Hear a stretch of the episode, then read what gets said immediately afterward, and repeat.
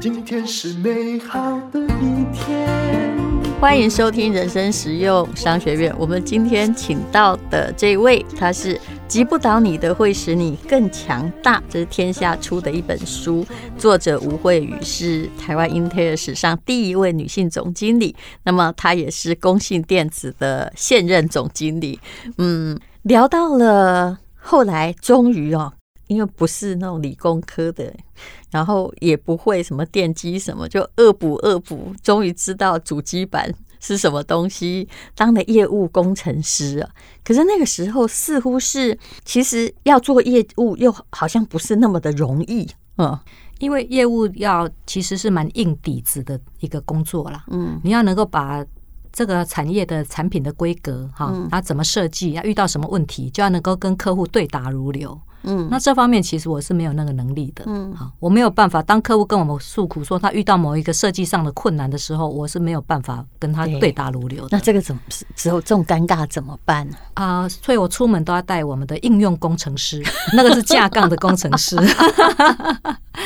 这个也算是，就是说，Intel 它会有一组人搭配啊，每一个客户呢，你都会有一个业务，然后会有一个 FAE。FA 就是应用工程师，嗯、是，然后会有一个业务助理这样子，嗯、所以我们出门谈，我出门我一定要拉一个应用工程师，这样太难的技术问题的时候，他就可以顶我的缺，可以回跟人家谈。其实刚好你们是互补作用，互补作用对。所以我刚开始当业务的时候，我负责的客户都是直接跟 Intel 打交道的那些厂商。嗯，其实那几年呢、啊，我并不是一个很出色的业务，就是 OK 而已啦，过关而已。因为那个部分都是要很技术的。我后来真正在 Intel 有被人家关注到，说 Kelly 还算有一套的，是因为我被转到转换部门，嗯，换到经销通路这个部门，嗯，那经销通路部门这也是后来出现的部门吧？呃，他一直有。哦，他一直有这个，因为本来七个哪有这么多部门？哦，Intel 在第三年，我进去的第三年开始就一直人数增加很快啊。从我我是零零七啊，那是一九八八，一九八九的时候就三十几个人了，五十几个，一百多个这样子一直加，嘿，加加很快，所以就有经销通路的部门。那我被转换部门到经销通路部门的时候，那个部门的话就不是那么硬碰硬，一定要去讲产品规格，嗯，而是要谈怎么样去。跟经销商配合，鼓励他们去把我们的产品卖出去。嗯，那这个就比较有一些操作的技巧了。嗯，比如说你举例，比如说像我那时候就用我那个投散理论嘛。嗯，哦，我发现我们两个经销商在做的话呢，动力不太够。嗯，所以呢，多年来经销商这一个部门的生意都差不多就是六七千万、七八千万美金这样而已。所以我就找进了第三家来，然后让他们三家去竞争，去刺激。嗯，那。这样子之下的话，结果业绩就爆发性的成长，成长了六倍。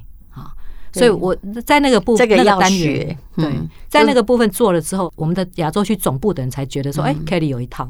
也就是说，本来就是两家嘛，武林两分天下，然后大家都有点怠惰，对，然后不是我的就是你的，是，然后后来突然多了一只头赛出来了，对，啊，让这两个开始紧张，说有第三个竞争者，是，那三家一抢之下，你争我夺，抢来抢去之下，那个饼就越做越大。嗯，那这里面很重要，就是你的游戏规则必须要制定的很清楚，要公平，好，不然这三家都跑去告状，说你偏心偏袒哪一家，你就完蛋了。嗯，你也曾经被女人为难过，女人对不对？有一个，就是说。有一个采购的客户，采购公司的女经理啊，其实年纪也就跟我们现在差不多啦，就五十几岁啦。可是对你一个小女生展开的长达一年的虐待计划，那个有多惨啊？其实我以前也碰过这样的女主管，想起来每天去上班不寒而栗，真的是。所以想到这个故事，我就觉得我现在不要对员工太凶。到底是怎样？你讲一个比较就精神上很有压力的。就是那时候我是菜鸟业务啦，他是我在当业务的第一年遇到的客户，嗯，然后我们其实还没见面，他就已经不太喜欢我了，不是因为我这个人怎么样，而是因为我有有人跟他讲说，你们公司被降级了，我们要换一个穿裙子的来，嗯，那你知道那个时代的科技业没什么女业务的，嗯，可是她也是女的呀，可是她也是女生，啊，所以这个才叫做女人为难女人嘛。嗯，她自己也是女生，可是她就不喜欢女业务来。那当然，后来有人跟我安慰了，说她跟你们原来男业务可以打情骂俏，聊得很开心，讨人厌嘛，怕你这个女生来真是讨厌的。当然那是玩笑话了，不不是这样多虐待你说。所以她那时候她就开始对我必须进行比较严格的要求，比如说啊，比如说样品。我们样品的话，以他们公司的身份，一次只能拿两套免费的，其余要付钱。嗯，他就说我要十套免费的，你要是否帮我弄到？啊，那我当然，我回头跟我的主管报告的时候，我主管说开玩笑，他们的业绩才这样，哎，两套就两套，就把它打发掉。我也会这么说，会说我利息工，呃，前面就两套，你是谁？你来主管就会凭这个客户贡献的业绩多少来决定给他免费样品多少。嗯，那可是我对他就无法交代啦，所以他就骂我烂业务。没有办法达到他的要求，对，这么凶哦，当着大家，对啊。就就很不留情的，但业务只是一个简单的讲法，他其实噼啪噼啪骂的。我叫你做这些事，你都还做不到，你还有脸来见我？什么这样子的啊？就你每次跟他讲完电话就哭一次，我就跑去厕所哭啊，哭完擤完鼻涕了之后，若无其事的回到座位。我不能让其他男生看到我脆弱的一面，是是，他们就会说：“你看吧，这这是硬要做做不来，对不对？”其实就这样啊，因为女生在职场不能哭，因为我们一哭就是歇斯底里。那如果是男生在职场哭，人家会说他们流下英雄泪。对呀，所以我不能展现我脆弱的一面啊！我要证明我做得来呀。嗯，所以那另外一个例子就是说，比如说下他下单给我们，那我们会有一个交货期嘛，并不是你今天下单，我明天就能出货啊。对，那公司就有规范说啊，下单后两周才能出货。嗯，结果他就说我今天下单，礼拜五就要出货；礼拜一下单，礼拜五就要出货，一个礼拜就要能够交。那我努力了之下，我的业务助理就告诉我说：“不可能了，那个货远在天边，你还要安排空运，还要还要再清关，怎么可能？是要坐战斗机来吗？”对啊，我就跟他讲了，没有办法，他就说：“你看。”叫你做的事都做不到，你只会跟我说 no。你还有什么事情你你可以做得到？不能把它换给别的人吗？反正他就不喜欢你啊，没办法。我们那时候我们主管呢，其实我们去拜访他回来公司的路上啊，他就已经打电话给我们的经理说，我要换掉，你们派了一个菜业务来，什么都不懂，我不要他。那我们那个主管也是年轻的主管，嗯，这个事情就是在这里就很伤脑筋。我们那个年轻的主管说，我要不要换业务是我来决定，不是你来决定。那你就变成中间的一个 就是夹心饼啊，他就跟那个客户说，你就跟他配合一年看看嘛。一年后，如果你们你还是很受不了他的话，我再帮你换嘛。嗯，那就定下一个一年约。嗯，所以他想说，好，既然你不换，那我就来让他自己走。所以他的目的就是要让我逼我自己地职层干不下去啊。哎呦，那结果你也没走哈？我们后来是怎么样解脱的？一年后我就被换掉了。原来不是征服，是被换掉，还是被换掉？换到别的客户。那一刻你应该相当开心吧？解脱了。所以有些时候人是这样，你不喜欢就是不喜欢，不投缘，真的不投缘很难改的啦。不投缘。那你其实当时的。就大众电脑也是英特尔的客户嘛？对，你的对口刚好是王雪红哦。我就被换掉之后，我就新接了一个客户，叫做大众电脑。嗯，然后大众电脑那时候的采购副总，嗯啊，就是王雪红。嗯。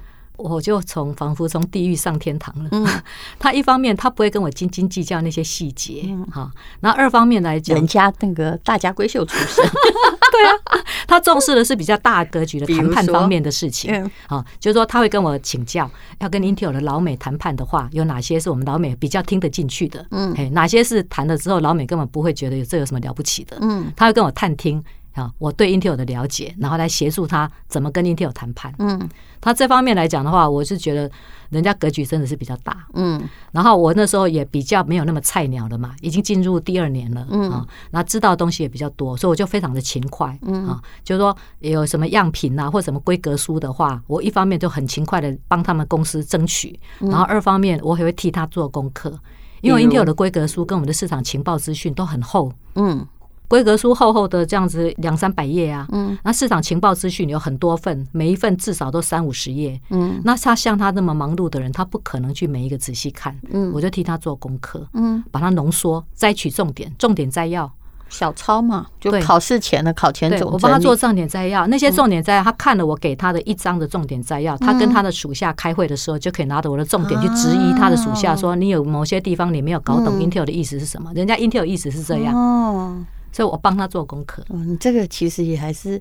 一个业务工程师，然后再做业务助理的，什么都能做就对了啦。对，其实这也是很多从换位思考别人到底需要什么吧。嗯、那时候大众电脑很大的，是台湾最大的主机板公司，嗯嗯、所以我们各业务都要巴结他们的。嗯，那我那时候我的竞争对手的业务巴结他的方法是每天早上五点起来陪王雪红路跑晨跑啊，在田径场，就是现在小巨蛋隔壁的田径场那边。哦所以那个我的竞争对手 AMD 那个男业务，每天早上五点起来陪他一起跑步。他其实决心也挺强。我们两个是在拼王雪红的青睐啊。那你那你就是整理那个，我就替他整理这些情报。嘿，然后有什么事情就赶快跟他讲说，哎，最近会有即将会有什么变化，未来的市场趋势是什么？你们赶快投入这个产品，不要再搞那个产品了。后来你赢了。因为那个时代产品淘汰的很快，那时候产品淘汰很快，我们互有输赢。有时候订单我比较多，有时候订单他比较多，我们两个是很认真的在拼的。杨雪红也很了解啊，一定要这个，他让我们竞争，对，一定要有竞争，才不会一面倒啊。是，所以就各凭本事，看他觉得哪一个业务表现比较好，那个业务那一阵子的订单就会稍微多一点。听说您不管走进大众电脑哪一个会议室，你会比他们的员工更快找到电灯开关，还有电线的插座，因为你开过无数次的会。我整天都在客户那里货啊，我很少回公司啊，我整天在客户那里货，然后在他们大办公室里面呢，找人聊天啊。我往来的对象不是只有跟采购，因为我知道采购的天职就是来杀你家，嗯，所以跟采购谈啊，其实没有很多话可以谈的了，嗯，所以我去找他们的产品 PM，去找他们的业务，知道他怎么卖。他卖到哪里去？嗯、去找他的 RD 聊天。我是各个部门，我到处都打通啊，嗯、所以我对他们办公室熟得不得了。我觉得你这也是渗透情商取胜啊，真的。还有你说像、欸、大家都想不到哈，就是广达董事长林百里会觉得他忙创业很久，其实他一九八八年也才成立，对不对？对，而且那时候你还看到他画了一个这个西，就是一个电脑，对对对，西上型电脑嘛，对，那叫笔电嘛，那时候还不叫。不叫膝上型电脑，那比较大，比笔电大大一倍左右，嗯哎，所以是放在膝盖上的，叫膝上型电脑 laptop。你还看到他在画那个蓝图？对啊，那时候他自己画啊，他就用一个大白报纸，然后画一个图，然后告我去了之后就看看他干嘛。他说：“哎，Katie，你看一下我这样子画有没有 make sense？这个设计有没有很精巧？”嗯，啊，其实我也看不懂啦，我就是附和他说：“哎，这个这里也许可以把这几区兜在一起啊。”因为我看过很多客户的这一方面的资讯，所以可以给他一点意见。所以等于是他们刚刚在。刚创立笔记型电脑都没有的时候，没有，你就已经在电脑界了。对对，所以那时候要去找他多容易啊！你就这样直接走进去啊！所以那时候要找华硕的人也很容易啊，敲敲门叫他们起床啊，因为他们才刚创办，因为大家都在草创时期，草创初期啊。但是后来真的是，反正飞得很快啦，飞得很快，到两千年时都已经是非相当巨大的公司了。对，那时候是黄金十年啊，大家都十倍数的成长。啊，连郭台铭也是，对不对？对，郭台铭当时也很容易见到嘛，也也是很容易的。对，而且他自己都去做业务，对他他是很超级业务，嗯，他完全的投客户所需要的东西，嗯，我印象很深刻是那时候有一个他的故事，嗯，就是他跟一个客户在香港半岛酒店哈，在咖啡厅那边谈事谈生意，嗯，谈一谈之后呢，他的客户说这个窗户海景的窗户有一点灰尘，有点脏，看不太清楚。然后郭台铭就说：“我去上个洗手间。”嗯，他回到座位以后，外面就有人在那里擦玻璃。那你说客户有没有感动？有呢。所以其实郭董老实说，他也是凭诶情商跟会做生意取胜，很细腻。是，对，这个就了不起，真的。嗯，所以跟这些老板们都是，嗯。就是等于是手帕交了哦，就大家一起打过仗。我可不敢这样子说，我觉得太大了。就说 他们当时都还很小啊，对，那时候都大家还没有很大的时候，就一起成长了。呃，你说哈，遇到难搞的客户，比的就是谁的意志更坚定，这怎么说呢？啊，因为客户都会很会要求嘛，嗯，有的客户就是说，嗯。会订单呢，要提一下子提早，一下子延后，哈，一下子增加数量，一下子减少数量。那这个其实家常便饭。嗯，可是呢，公司尤其像 Intel 这种强势的公司，也不容许你的客户这样变来变去，因为这样会把我们内部的出货顺序搞乱了嘛。所以公司的主管就会说：“Kelly，就告诉客户这个东西不准动，那个不准怎么样，不然我们整个天下大乱。”那你们又变夹心饼啦？对啊。业务其实就是夹心饼干呐，你如何在公司的利益跟客户的需求上面找到一个双方都可以接受的点，那个就是业务的功力。是，那这个时候你如果完全菜鸟业务哈，就会全部被客户拖着跑。对，然后公司的主管就会看这个菜鸟业务说，你到底是领谁的薪水？嗯，到底有没有能力啊？对啊，那你如果说完全站在公司这边，不理会客户的需求，客户就很讨厌你。对呀，客户很讨厌你，只要一有机会，你某一个产品你们公司比较弱势的话，客户就跑掉，就不用你的。嗯，所以业务其实就是一天到晚都在两面做人呐。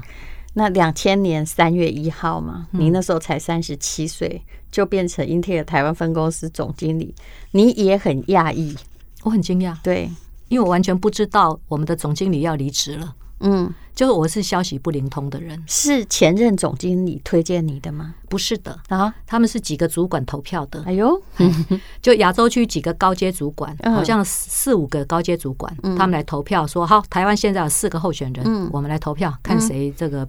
比较适合接下一任，该不会大家都只认识 Kelly 吧？不会，不会，我只是略险胜而已，不是压倒性的胜利。所以你那时候也不知道你是候选人，完全不知道。嗯，我根本不知道我是第六任嘛，我完全不知道第五任要离职。哦，这个就是说哈。因为我没有跟他们一起上厕所，没有跟他们一起抽烟，所以很多马路消息我是不知道的。对别人来讲，其实他们知道，所以人家也有人去运筹帷幄啦，对不对？这个我就不晓得。你似乎是在一个完全后之后觉得不好。就是被人家打电话，还是香港的主管打电话才告知是吗？对对，嗯，那时候我有好几个老板，嗯，Intel 的管理制度叫 Matrix，嗯，一个实线老板，一个虚线老板，嗯啊，某些员工啊，不是每个员工都这样，某些员工是这样。我那时候的实线老板他是在香港，所以他就打电话跟我讲，我吓吓一大跳，哈，怎么会这样？嗯嗯，那也只好硬着头皮接啦。是 啊，所以，哎，各位看看。不是硬着头皮接的，我相信你是很惶恐，但是应该也有一种兴奋，就这么努力，结果哎，突然走到了一个我本来也没有要去的地方，对吧？对，其实我我并不是那种汲汲营营去求功名的人啊。嗯，我一直记得，就是我毕业第一个工作的主管告诉我的，就是不要为名利做事，你只要把别人交代你的事情做好就好。嗯嗯。所以我一直秉持这样的信念去做事，所以每次有升官机会，我都吓一跳，说啊，真的吗？所以呃，这就是他当英特尔总经理的故事。但是我觉得这是三十七岁，你感觉走到人生巅峰，对不对？但是他的人生考验，其实在那时候还没有真正的开始。嗯哼，后来的考验还非常多，我们下一集再聊。今天是勇敢的一天，没有什么能够将我为